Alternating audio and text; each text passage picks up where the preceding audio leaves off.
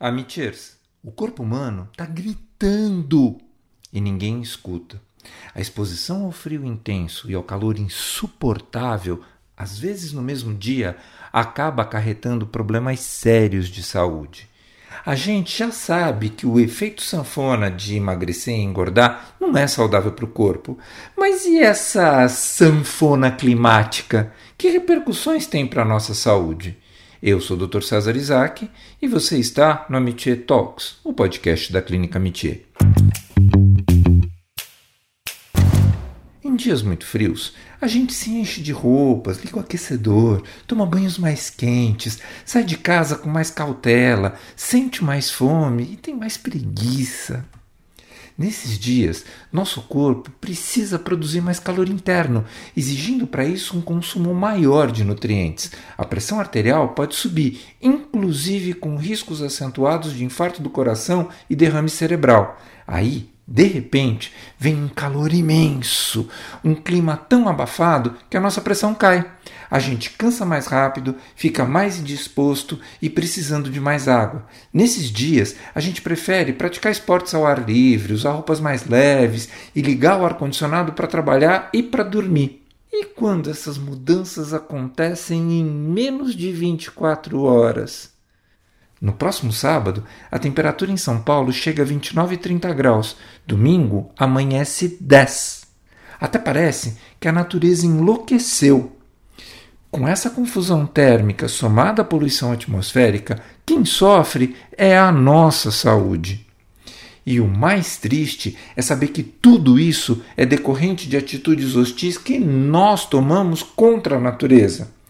Durante os últimos 50 anos, a atividade humana e, particularmente, o consumo de combustíveis fósseis liberou nas camadas mais baixas da atmosfera quantidades de CO2 e outros gases de efeito estufa suficientes para reter mais calor e alterar o clima global. O número de desastres naturais relacionados à meteorologia mais do que triplicou desde a década de 1960. Todos os anos, esses desastres causam mais de 60 mil mortes. Vide as enchentes de começo de ano em todo o Brasil. As geleiras estão derretendo e os regimes de chuva mudando. Eventos climáticos extremos estão cada vez mais intensos e frequentes. Querem um exemplo? Olha o calorão no hemisfério norte com incêndios de florestas. A Europa está passando pela pior seca dos últimos 500 anos.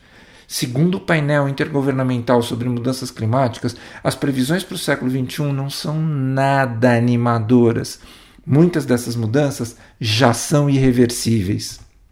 Deve haver elevação de mais de um grau de temperatura se houver preservação da atmosfera, ou entre 1,8 e 4 graus Celsius num cenário de maior poluição. Embora o aquecimento global possa ter alguns efeitos benéficos localizados, como menor mortalidade no inverno em regiões temperadas e um aumento na produção de alimentação em certas áreas, os efeitos gerais dessas mudanças são bem negativos, com o aumento da transmissão de doenças por água impura e por alimentos contaminados, ou o comprometimento da produção agrícola. Esses efeitos sobre a saúde são desproporcionalmente maiores nas populações vulneráveis, que incluem crianças, idosos e aqueles que já têm a saúde comprometida. A Organização Mundial da Saúde prevê que as mudanças climáticas vão favorecer a propagação de doenças infecciosas, cólera, malária, dengue e outras infecções graves que levam à morte são extremamente sensíveis às variações do clima. Estudos sobre as mudanças climáticas apontam que a combinação entre calor e umidade facilita o surgimento de criadouros para insetos, como o mosquito transmissor da malária, que mata quase 600 mil pessoas a cada ano, especialmente crianças africanas com menos de 5 anos de idade, ou mesmo o vetor da dengue. Outra questão é que temperaturas extremas, tanto frio quanto calor, contribuem diretamente para a morte por doenças cardiovasculares e respiratórias, especialmente entre idosos. altas temperaturas também causam um aumento nos níveis de ozônio e outros poluentes de ar que agravam essas mesmas doenças. Os níveis de pólen e outros alergenos também são maiores em caso de calor extremo.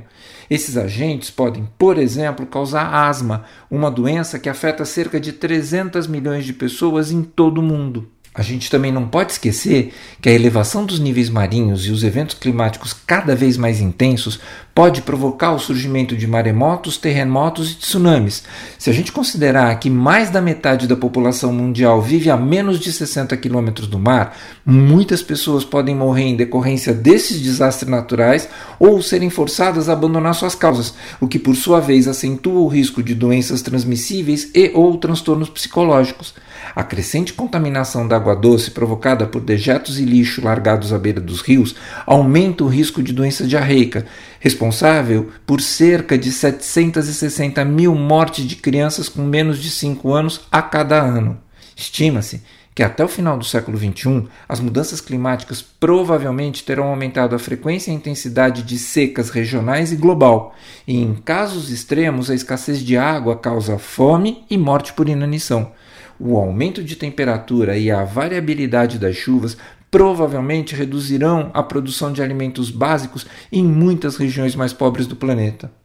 Isso vai aumentar a prevalência da desnutrição, que atualmente causa 3,1 milhões de mortes a cada ano um estudo promovido pela OMS, que leva em conta apenas alguns dos possíveis impactos na saúde, concluiu que, de acordo com as previsões atuais, as mudanças climáticas vão causar 250 mil mortes a mais.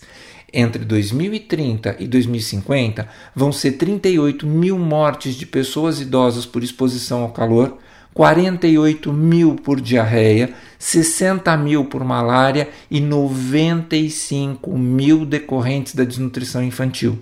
Áreas com infraestrutura de saúde deficiente, principalmente em países em desenvolvimento, terão mais dificuldades em se preparar e responder a essas crises sanitárias se não receberem assistência adequada. Entre outras medidas de adaptação, a Organização Mundial de Saúde vem solicitando o fortalecimento de sistemas de saúde, de programas de resposta às emergências e de pesquisas em todo o mundo. O setor de saúde pode ter um papel central para ajudar a sociedade a se adaptar aos efeitos da mudança climática e aos riscos que ela representa para a saúde humana.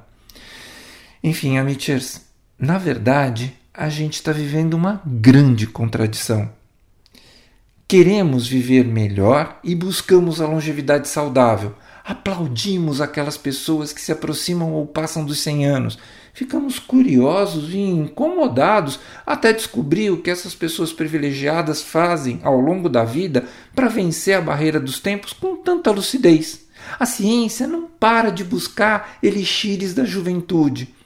No entanto, Quase que simultaneamente, os próprios seres humanos lançam detritos nos mares, fumaças na atmosfera, lixo nos rios, produtos tóxicos no solo, destruindo nascentes d'água, desmatando, incendiando florestas e derretendo geleiras. Isso não é muito bizarro?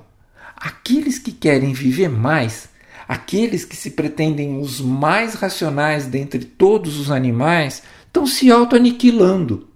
E como tudo na vida é cíclico, para terminar esse talk, eu volto lá para o início. Se o nosso corpo pudesse falar, ele já estaria afônico de gritar intensamente pedindo socorro. E quem poderia ouvir seria uma pessoa, um outro corpo humano. A tragédia é que tanto quem grita quanto quem escuta são autores solidários do mesmo crime hediondo contra a natureza. Um beijo para cada um. Esse foi o Amitie Talks, o podcast da Clínica Amitie.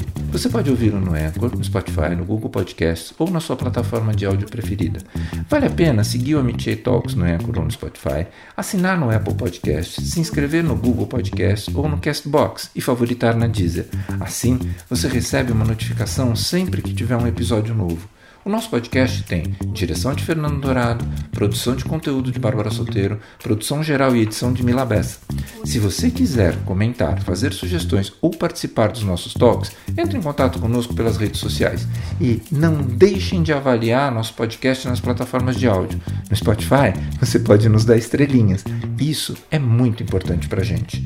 Eu sou o Dr. César Isaac e fico por aqui até o nosso próximo encontro.